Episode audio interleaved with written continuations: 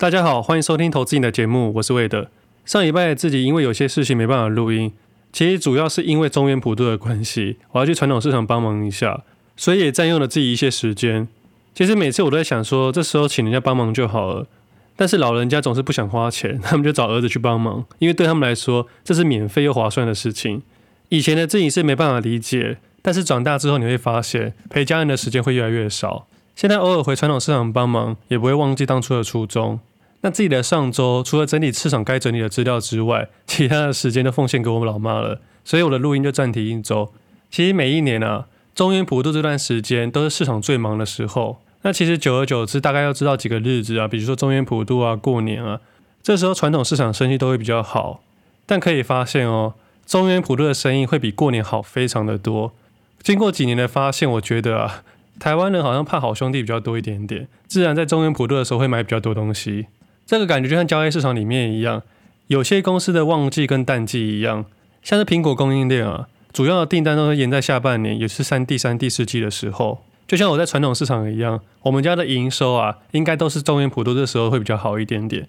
那营收好的情况下，大概就是三天的营收可以抵一两个月的营收。反正在传统市场有很多很好玩的事情。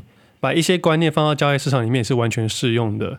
像其实传统市场是一个很特别的地方，像我们常常看到一些店家，尤其在转角一些水果摊啊、菜摊啊，他们很长时候在中午以前就打烊了，而他们的收入其实是非常非常可观的，而且他们不用开发票。但是我记得到这几年来，越来越多人开始检举，所以有些摊贩还是有开发票啦。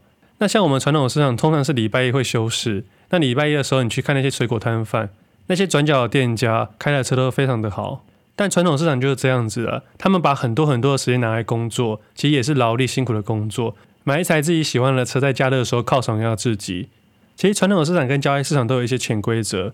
我举一个点好了，就像有时候过年啊，会有一些舞龙舞狮或穿着财神爷的衣服，然后来我们太阳饭附近开始跟我们恭喜。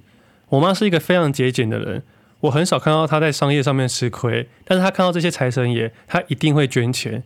我当时觉得很奇怪，想说为什么我妈这么抠的人竟然会给钱？我那个时候很纳闷，就问我妈。后来我妈跟我说，花一点点钱祈福一下，还可以省掉不少的麻烦。我那时候想说，过年祈福捐赠一下是没问题的，但为什么会说少掉不少的麻烦呢？直到我长大之后，我就知道那是什么东西了。那交易市场其实也有很多潜规则，那这些潜规则啊，有些合理，有些不合理。但是当你了解越多的时候，你会选择去接受它，或者是调整自己。当初做营业员的时候，是因为他能接触的东西最广，在股票市场学习也是更直接的。保险业跟银行业我也有考虑过啦，但保险业主要是卖一些产险跟人寿险，也会卖外币保单跟投资型保单，这些都是人家设计好的金融商品。对于第一线的保险业务员来说，除了专业的部分以外，主要还是销售。那银行业来说，除了银行柜台先不讨论，那其他业务还有一些法金啊、个金，这两个主要是做贷款跟消费金融商品，像是房贷、车贷、信贷或信用卡都算是。那会接触比较多的金融商品就是银行理专了。银行理专现在的导向也变成在卖商品。我当初想说，保险业务员主要是卖一些保险商品，但是保险业务员不能碰到基金，不能碰到外汇，也不能碰到股票。那银行理专呢，它可以碰基金，也可以碰保险，但是不能碰股票。它主要接触股票的管道，就是利用投资型保单去卖一些商品，里面包含了一些股票。当然，基金里面的商品大多都是股票。但不管是银行理专啊、银行业务，或者是银行柜台，或者是保险业务员，他们都无法接触到股票。所以当初的我，为了接触股票，只能选择营业员。那为什么要进入金融业呢？我希望自己可以接触两端的东西，也就是客户端跟营业端。我想接触营业端的问题，主要是因为我想知道他们内部怎么做，或者是出了状况该怎么做。我接触的面向越多，能处理的状况越多。那后来到客户端的时候，也就是自己现在当投资人的时候，我能接触的东西都是我当初学到的，而且我可以更深入、更广。像后来我有新开一些户头，去分散一些风险，有时候还会跟营业员说要怎么做，后台该怎么处理。像这些经验就比较难从客户端去学到，你必须去营业端才知道。那回到银行理专这件事情了，是因为最近去银行办事情，那刚好今年买了一些美金，所以去银行办事情的时候就会被推去理专那边。接着这个理专没有了解到我的状况，就开始推荐我一些投资型保单跟外币型的投资型保单。我是觉得这样子很不好了，因为还没了解到客户的状况之下，推荐这两个商品虽然佣收最高，但风险最大。但是我会觉得说推荐保单没有什么问题。但是对方跟我说美金一定会大涨，现在二十八块了，未来一定会到三十三块、三十五块。现在买美金非常的便宜。我当时心里在想，他们这样讲话是可以的吗？有没有推荐嫌疑？但后来我打电话给我理专的朋友，他说其实这种事情是可以发生的。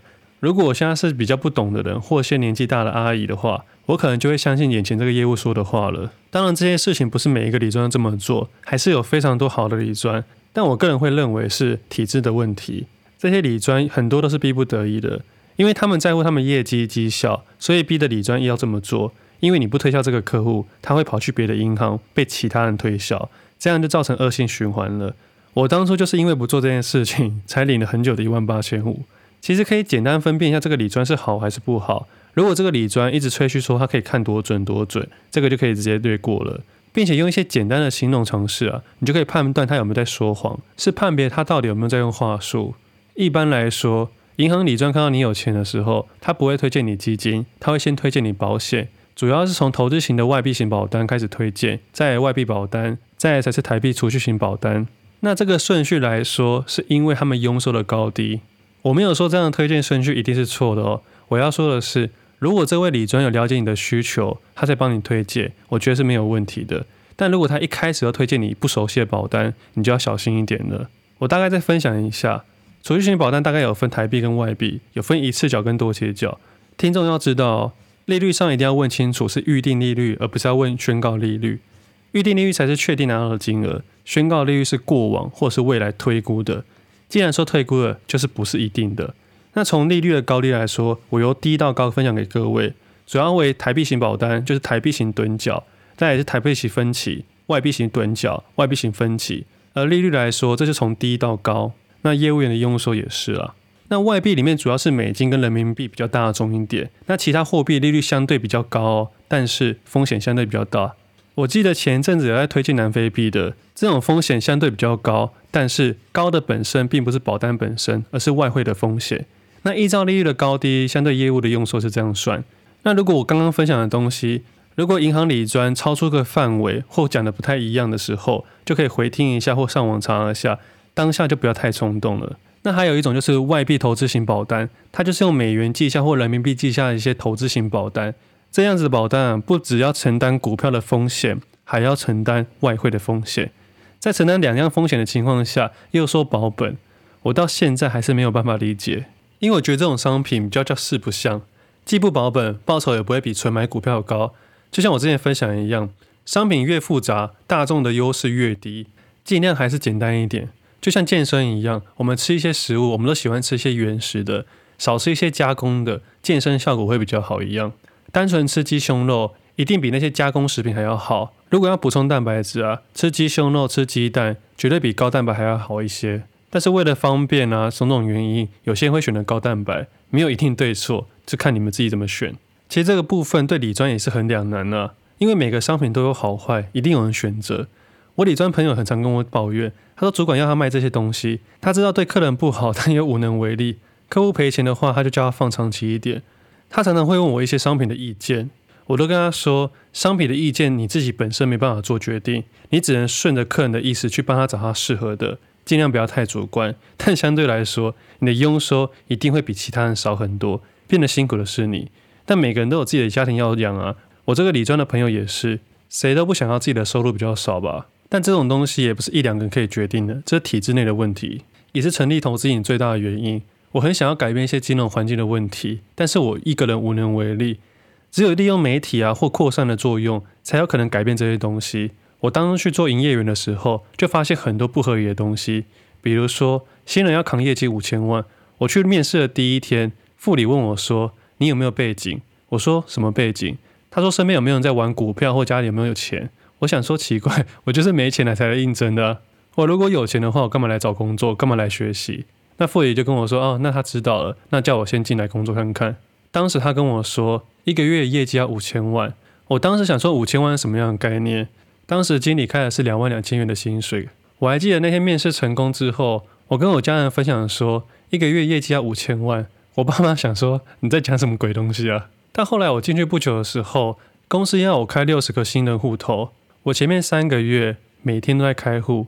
我记得两个多月的时间，我就开了超过六十户了。那个时候，我几乎把我身边能开户的朋友都开了，所以我很感谢当初帮助我的朋友。虽然他们从来不下单，到现在也很少再下单了，几乎都没有。只不过他们愿意帮我开户，我很感谢。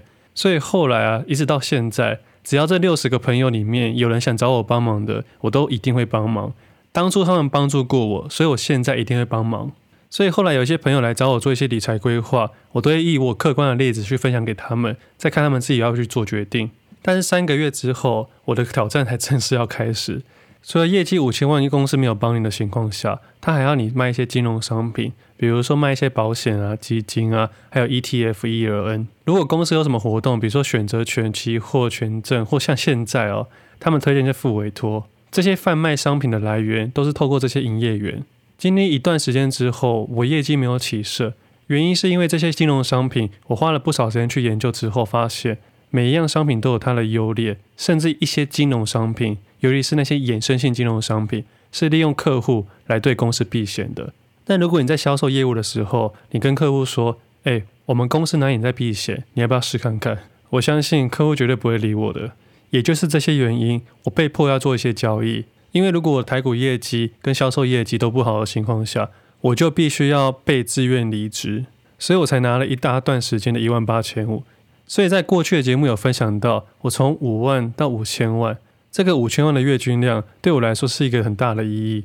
当初在第一次破五千万的时候，我是非常的开心，不是手续费退回变高了，而是达成某一件事情的喜悦。像这两年来说，增加了很多营业员，市场上也多了不少的交易人。像近期的量啊，少到有点可怜。多数人认为少到有点可怜的情况下，台股日均量还有超过三千亿。而我当时在交易的时候，市场的日均量大概一千亿左右。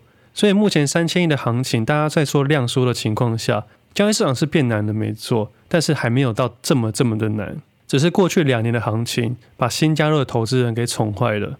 那最后给一些结论好了，如果你现在想要加入保险业、银行业或者是证券业，你要有个导向哦，公司要对你的想法跟你对公司的想法，你要去想清楚。你对公司的想法很简单，你想赚钱，你想要学东西。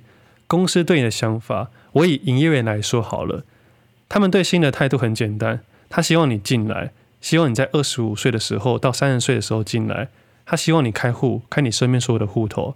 等到你三十岁的时候，如果你业绩好，当然没话说。我说的业绩好，并不是说。交易量的业绩也不是台股业绩，因为这些业绩现在比较好达到。未来可能全面电子化的时候，多数的营业员要被迫去卖一些金融商品，比如说保险、基金跟一些衍生性的金融商品。你不只要做台股业绩，你要做期货、选择权、权证，还有复委托的业绩。或许你会觉得这样子很自然，但是你要做好一个心理准备哦。盘中大部分的时间你都没有在盘面，你在跑业绩。如果你现在是营业员的话，你要想清楚，再过五年后，公司还要不要你？他会不会支持你？你的未来该怎么走？这时候你要想清楚，你有没有一个无法取代的东西？比如说，你有一个非常主力的客户，公司逼不得已，他一定要把你留住，不然你就会带客户走。但是这个客户的忠诚度要跟你非常的高。如果他跟你没有忠诚度，他给你下跟给别人下是一样的，因为现在是电子下单。所以如果你现在是营业员的话，你可以任性的不去做业绩，不去卖金融商品，但你一定要想好自己的出路，因为公司的导向未来绝对是叫你卖一些金融商品。那另外，我再分享给听众一点点想法：不管你此刻遇到的对方是看起来多么的专业，或讲起来多么的专业，你在买任何一样金融商品的时候，你都要以自己独立思考去判别，并且自己承担。不要认为说你买了什么商品，对方就要帮你负责。对于金融商业人员来讲，这仅仅是一份工作而已。如果未来啊，你遇到任何的保险、任何的银行理专，或者是任何一个股票营业员，他给你推荐股票的时候，你自己都要提高警觉，因为他们只是一份工作。所以千万不要因为对方不推荐你股票，你就认为他不专业。那是因为他很有良心，他不想要害你，你反而要给他更大的尊敬。那现在一直推销股票或自吹自擂说自己很准的人，你就问他说。你这么准的话，为什么要做营业员？营业员的薪资结构我很清楚，底薪不高，靠的是奖金。那这些奖金哦，主要不是台股的奖金，因为电子化的关系，奖金不高。要提高奖金的情况下，你必须要有更多时间去经营这些客户。我有一个认识超业大哥，他是非常专业的那种，也是非常有良心的，但是他非常的努力，他每天晚上都在帮客户整理资料。他去年的年收也是破千，今年也是很高，所以年薪千万的营业员是存在的，但毕竟是少数。那这集要分享给各位要说的是，各行各业都有厉害的人，但是也有少数的老鼠屎。不要过度相信别人，要提高自己的专业知识，这样你在购入任何金融商品的时候，你也会比较安心一些。现在金融业很多东西，不要说金融业，各行各业都是一样，非常多事情都是因为体制的问题。你有家庭要养，对方也有啊。在情绪化之前，不如把自己的专业拉起来。像我自己现在也遇到类似的困难，其实我们节目也会收到不少的合作案，比如说基金啊、贷款啊、资金流、虚拟货币等等都有，很多都是金融商品的询问，但我自己都是推掉的，因为我还是希望站在听众的角度去筛选。如果我主观判断对于听众来讲没有那种绝对优势的话，我大部分都是推掉了。那如果我觉得那种很划算，我就会一直跟他们合作。像是星光证券的开户，我们已经合作一年多了，到现在此时此刻，我都还是觉得很不错，也一直合作。现在他们还是非常有竞争力的。其实前阵子很奇怪哦，接到很多的借款啊、贷款啊，我都在想说，我已经好久没有接广告了。但后来想想，还是把它推掉了。毕竟那几年在当营业员的时候都忍住了，现在没有理由忍不住吧？当我第一次接触到金融商品到现在，已经七八年了。我怎么还是跨不出这一步啊？其实这社会上有很多很不合理的事情。这两年的纾困金，我就一直觉得很不合理。你会发现这些东西越搞越复杂。最近要出五倍券了，我不是说政府政策怎么样，只是我觉得以后这些事情都要变成我们去承担的，或者是我们的子孙去承担。听众可以想一下，为什么在发钱之前，政府每年都很穷，每年都说老板要破产？但这两年发钱发得非常的夸张，但是真正有需要的人却拿不太到。我就说啊，传统市场的摊贩，很多人都被受影响了。不要说摊贩了，你想那些文创机构，诶，他们其实都很辛苦，但是他们通常啊都非常难申请到贷款。我相信未来啊，应该会提高税收去补这些洞。那年轻人只会越来越辛苦，因为我们的实质购买力越来越低了。在我父母亲那个年代啊，有努力就有梦想，就有可能买得进房子。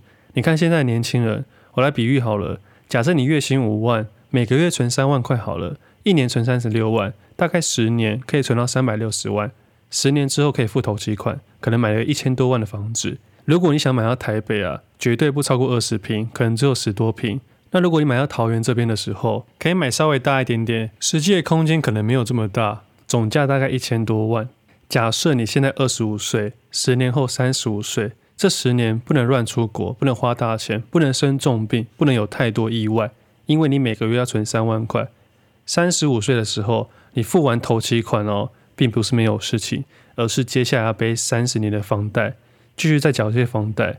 缴房贷不可怕，可怕的是你不能没有工作。这时候你开始要忍气吞声，忍受所有老板对你的不合理事情，但是为了生活，你必须要忍。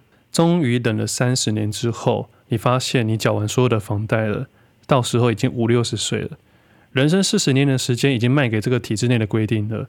不管此刻你在做什么样的工作，你要清楚知道自己在干嘛，不要去幻想说不努力就可以成功的想法。但也不是在那边说要多么的负面啊，只是想分享给一些刚进入职场的新鲜人，要认清一些事实，实际一点朝着方向去前进。但是如果你想要挑战看看，欢迎去尝试。不要等到五十岁、六十岁才在后悔现在此刻在做的事情。其实有不少听众会私讯给我，或者传一些信件给我，我其实都看得到啊。我对生活也有一些想法。我觉得投资之路不好走，但是这个体制逼着我们一定要走。但这些过程啊、体悟啊，你必须走了才能知道。那私讯给我的内容，只要不要问我股票代号或是会涨会跌的情况下，我多数都会直接回应啊，或者在节目上面回应，因为有些问题我觉得可以分享给大家。我承认我自己花了不少的时间在交易市场里面。上一次改变录音的时间，其实也是要做一个小小的实验了。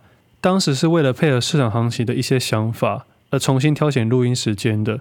当时是希望大家可以专心看价格，不要过度去预判市场行情，要专心自己的账务跟价格。市场是这样子的，这次的下跌是缓缓的，就像飘着雨的一样。等到大家都喊暴风雨来的时候，股票市场通常都跌完了。当时八月十八号录音。分享到这段话，十九二十股票市场的加权指数下跌，但是个股没有再下跌。我知道很多人都只会看指数去交易市场，但是你应该专心你的个股才对。现在回头看看，你持有的股票之中，是不是大部分的股票都在八月十六号跟十七号下跌，在十八号之后都是缓缓上涨的？而十九号跟二十号的时候，你有没有被指数给吓出去？这才是投资人应该要注意的点。如果当时你在十九号跟二十号砍单的时候，你很有可能卖在所谓的阿呆股。这也是为什么我八月十八号要去录音的原因，因为市场价格在十六号、十七号已经止跌了，十九号、二十号是给外资玩的，外资的速度不会比主力更快了，主力一定比他们快。原因很简单，主力的限制很少，外资的限制很多，投信的限制更多。知道所有交易的优劣情况下还有限制，你可以更从容的去做交易。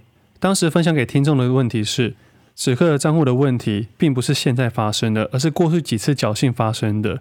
如果你是右侧或短线的交易人，市场价格其实这次是缓跌的，你绝对有时间可以做退场。它跟五月中是完全不一样的，五月中是快速下跌，不管你这次要用十日均线、月线、季线，一定有几天可以退场。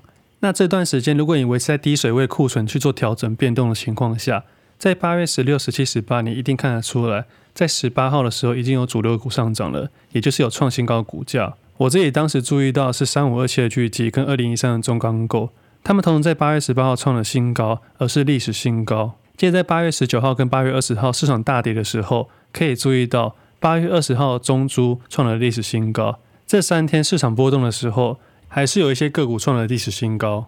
而近期的表现情况下，三五二七的巨基涨了不少，二零一三的中钢构也涨了不少，中珠也继续创新高。